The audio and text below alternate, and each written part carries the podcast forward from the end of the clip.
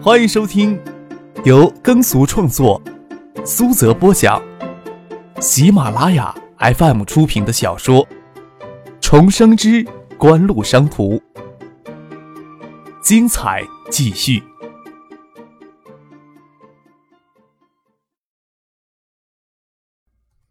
第四百八十八集。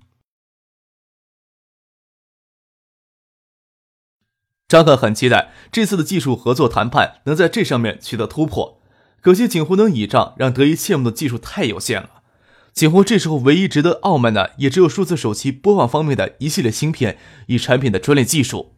根据反垄断的国际公约要求，专利权在任何国家都是禁止滥用的，有强制许可的约定。一项专利技术必须授权第三方个人或者机构使用。当初斯高柏将其第一代解码芯片授权给德仪相互使用。东芝也将闪存的技术专利与三星共享，这种授权也不是免费的午餐，通常都是与对方互通有无，交换授权。虽然在国内发展的厂商都是这种公约无无误，但是锦湖要参与全球竞争，必须遵守相应的规则。锦湖在正式推出数字音乐播放器之前，除了技术生产上的工作之外，其他需要做的准备工作还有很多。如何与德仪、斯高柏在技术上开展更广泛的合作？陈先生他们都提交了详细的方案。张克将这些材料看完，都已经接近黄昏了，想给远处鳞次栉比屋面上的积雪衬得愈发的瑰丽。窗玻璃上映着一道七彩的弧光。将笔记本电脑合上，张克站起来，伸了个懒腰。房间里不像有其他人存在的样子。也不晓得唐静与陈飞荣两个小丫头片子跑哪儿去了。将电脑拿回楼上的房间，通往楼顶露台的门打开着，传来唐静与陈飞荣的细语交谈。树枝上还挂着残雪，融雪滴到水潭里，发出叮咚泉水一样响声，水愈发的清冽。唐静与陈飞荣在茶室里围火炉闲聊，看张克走上来，才慵懒的站起来，有着少女无限的娇柔之美。张克看的也赏心悦目。夜里去孔庙广场附近吃饭，广场背倚的小清河是明清时期金叶城里主要的水路通道。这时候已经看不到当年奔波于生计的忙碌，喧嚣依旧喧嚣，不过却是另外一种的醉酒灯谜，在夜色的河水里波光粼粼。张克他们看中了一家湘菜馆，走进大厅之前的玄关里，还站着两名领座的女侍应生，都穿着蓝印染。高开叉的旗袍，身材高挑，容颜秀丽迷人，略些收紧的上身鼓起了高耸的胸部。其中一位肖莹莹领着张克他们进大厅入座，另有别的女摄影生递上印制精美的菜单。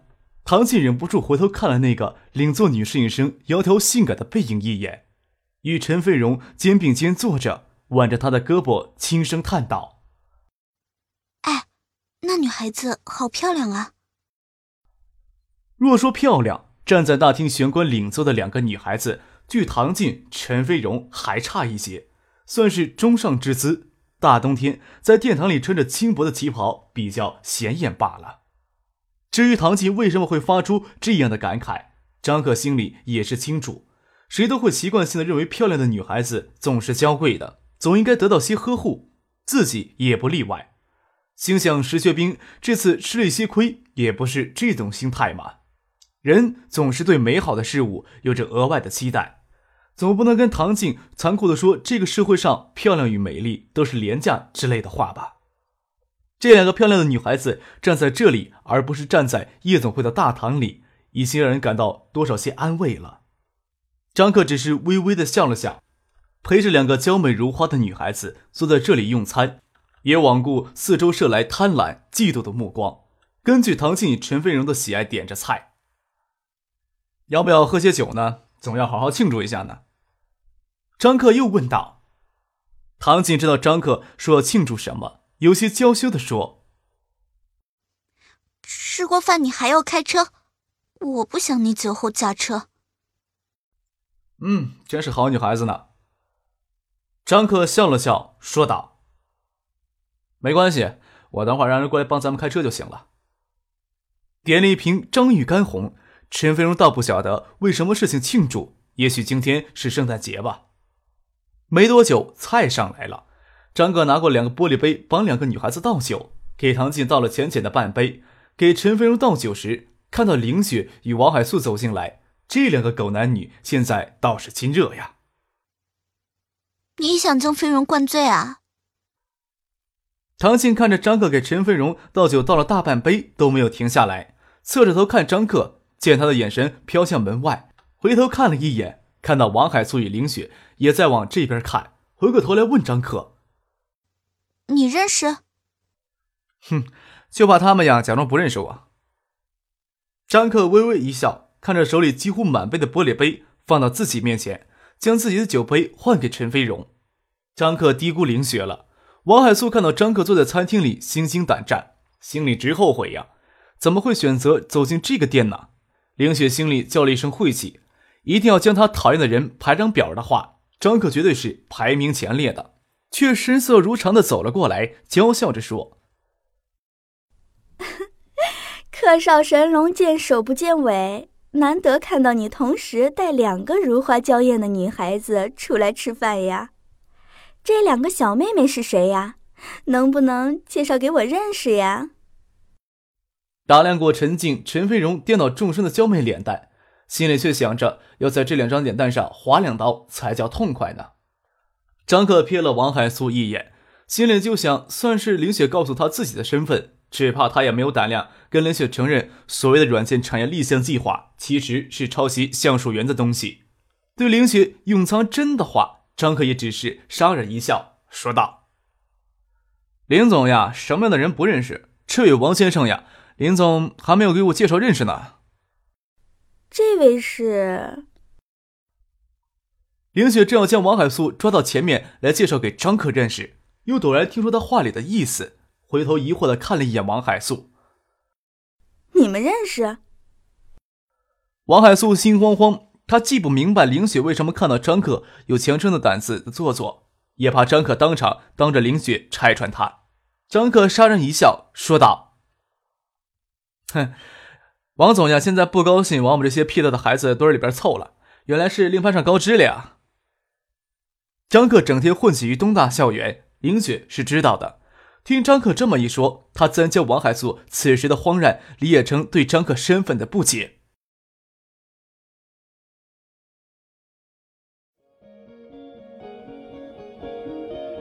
您正在收听的是由喜马拉雅 FM 出品的《重生之官路商途》。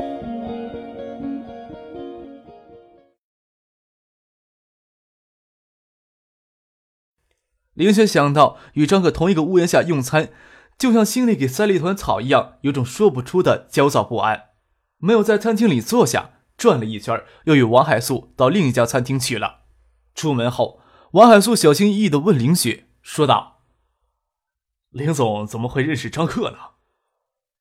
张克才不担心王海素会不会知道自己的身份，喝酒兴致很高，一瓶干红喝完，又点了一瓶。唐静与陈飞荣两个女孩子喝了一瓶，晶莹剔透的肌肤染了一层迷人的绯红，尤其的艳丽。出了餐厅，吹着夜里冷风，唐静兴奋地拉着陈飞荣去孔庙广场买气球，张克只得无奈地跟着走了过去。马海龙亲自驾车在广场外等着，只要有需要，总会有人在五分钟之内赶到张克的身边。张克只是不喜欢让人贴身跟着。气球的体积很大。奔驰 S 六零零空间还可以，但是塞不进去七只气球。就这样，奔驰车尾系着七只气球，张牙舞爪的从孔庙广场驶回东大校园。从学府巷穿过东大校园时，引了一路的目光。唐静与陈飞荣兴奋的将气球系到女生宿舍楼前的篮球场的铁丝网上。张克躲在车里，没胆子下来见人，心想：真不该让两个女孩子喝这么多酒呀。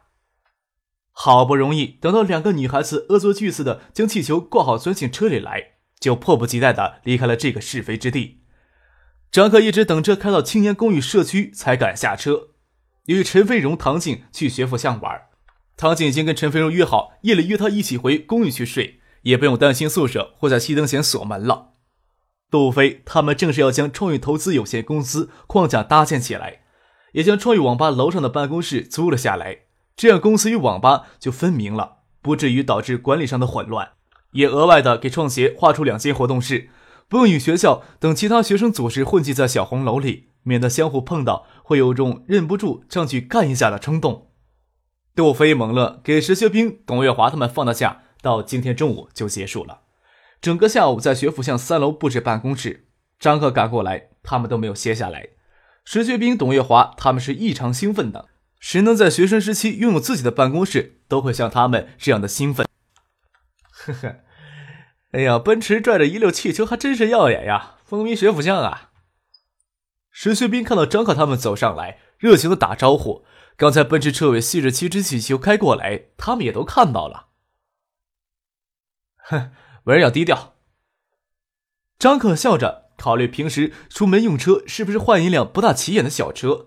他可不希望在东大人尽所知，走到哪里都要给盯着的感觉，可不是人人向往的。徐林抱着一叠文件走过来，有一些分心，走到近处才看到张克与唐静他们，吓了一跳，打了一个招呼，就走进里侧的办公室里。张克看到徐有灵眼皮子有些微红，问石学兵怎么回事。刚才听到他与那个王海素在电话里争吵来着。石学兵现在对王海素自然不会再有一丁点的好感。张克微微一笑，也不会将餐厅遇到王海素与林雪的事情跟他们说。唐静看到杜飞从一间办公室里走出来，喊住了他，有些不大确定的问道：“张克搂着唐静的脖子，揉揉她柔顺的头发，说道。”他们呀，忙得屁股冒烟就你傻乎乎的问他还要不要免费的劳动力。漫长的冬日假期，就算去新屋度假，也要等到内地的高校放寒假才行。唐静想留在张克身边，就算偶尔要回海州，也只会住个两三天，慰藉一下老爸老妈的相思之苦。但是又怕留在张克的身边无所事事，会影响到他。陈飞荣平时还是要学习的，能与盛夏一起叫创业公司帮忙，那是再合适不过的事儿了。融雪的夜晚会格外的寒冷，清晨冷冽的雾气在室里像流水一样的流淌着。啊，好冷啊！唐锦推开卧室门，给冷空气一击，浑身的汗毛都给激励起来，悄悄的走到张克的床头。清晨醒来睡不着，还想偷偷摸摸的过来看一眼这猪头，就再回房间睡回笼觉呢。走到床头，却看见张克睁着眼睛。啊！你醒了。唐静跪在张克的床边，手捧着他温热的脸。张克将被子掀开，要唐静钻进去。唐静摇头说道：“飞荣一会儿就要醒过来。”就说一会儿话，你这样不冷吧？张可伸手抄着唐静柔软的腰肢，拉她上来。唐静穿着睡衣，没想到张可的卧室会这么冷，半推半就的钻进被窝里，嘴里还娇声的抱怨道。大冷天的，你怎么将窗户开着睡觉？娇柔的身子蜷在张克温暖的怀里。张克手抄着唐静的腰肢，隔着轻薄的棉质睡衣，感觉着腰间柔软却弹性十足的肉感，销魂的很。张克自然不会浅尝辄止，闻着发髻淡淡的清香，双手从腰间抄进睡衣里，包裹着阴湿触感的臀肉，双腿间的肌肤更是细腻的要命。转瞬间，就让小妮子眼神迷离，浑身发软，粉润的嘴唇还念念不忘。嗯，不要，飞荣一会儿就醒，不要这样，飞荣一会儿就会醒。虽然他才初识性事，还没有到沉溺纵情享受情欲的年龄，但是给张克那双经验老道的手肆意挑拨着，没多久就情欲高涨。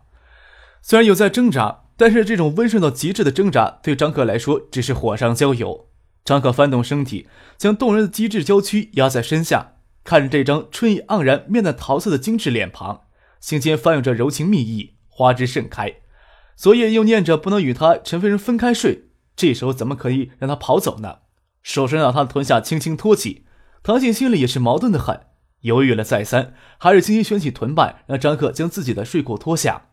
就在张克将唐静的内裤连同睡裤扯到膝盖弯的关键时刻，外面过道里有人来走动的声音。唐静则走起来，将坟都没有掩上。这时候又听见陈飞荣与孙静萌的说话声。刚才迷迷糊糊听见他起来了，可能在厕所里。嗯，好想睡觉啊。听着陈飞荣娇柔却睡意十足的说话声，都打哈欠了。唐静瞬间从情欲明恋的状态醒了过来，将裤子拉好，从被窝里钻出来，将张可按倒在床上，附到他的身边，轻声的说：“快装睡。”张克哭笑不得，多美妙的沉沦呐，就给这样强行的终止了，心里欲哭呀，还得闭上眼睛装睡。听着这妮子故作镇定的跑过去，打声招呼，与站在过道谈话两个女孩子：“我在猪头这里呢，猪头睡得跟死猪一样，我们是不是可以给他脸上画两道？”张可心想，唐静跑过去开门时，大概将桌上的油笔拿到手里了，能够想象他虚张声势的向陈飞荣、孙景梦挥舞手里油笔的模样。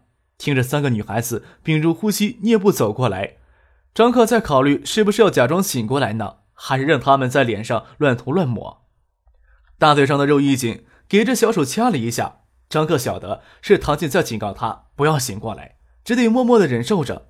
听着三个女孩子压抑的痴痴笑声，还一边抽着冷气的说：“好冷。”能感觉到他们的小脸都贴得很近，好几道炙热芬芳的鼻息都扑到了脸上来。心里想，要是能将这三个女孩子都抓进被窝来，该多滋润呢！男人的梦想总是奢侈的很呀。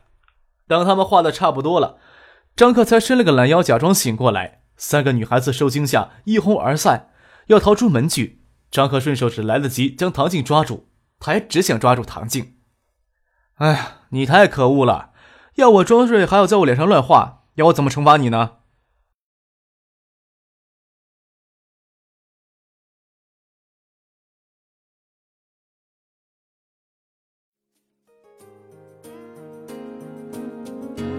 听众朋友，本集播讲完毕，感谢您的收听。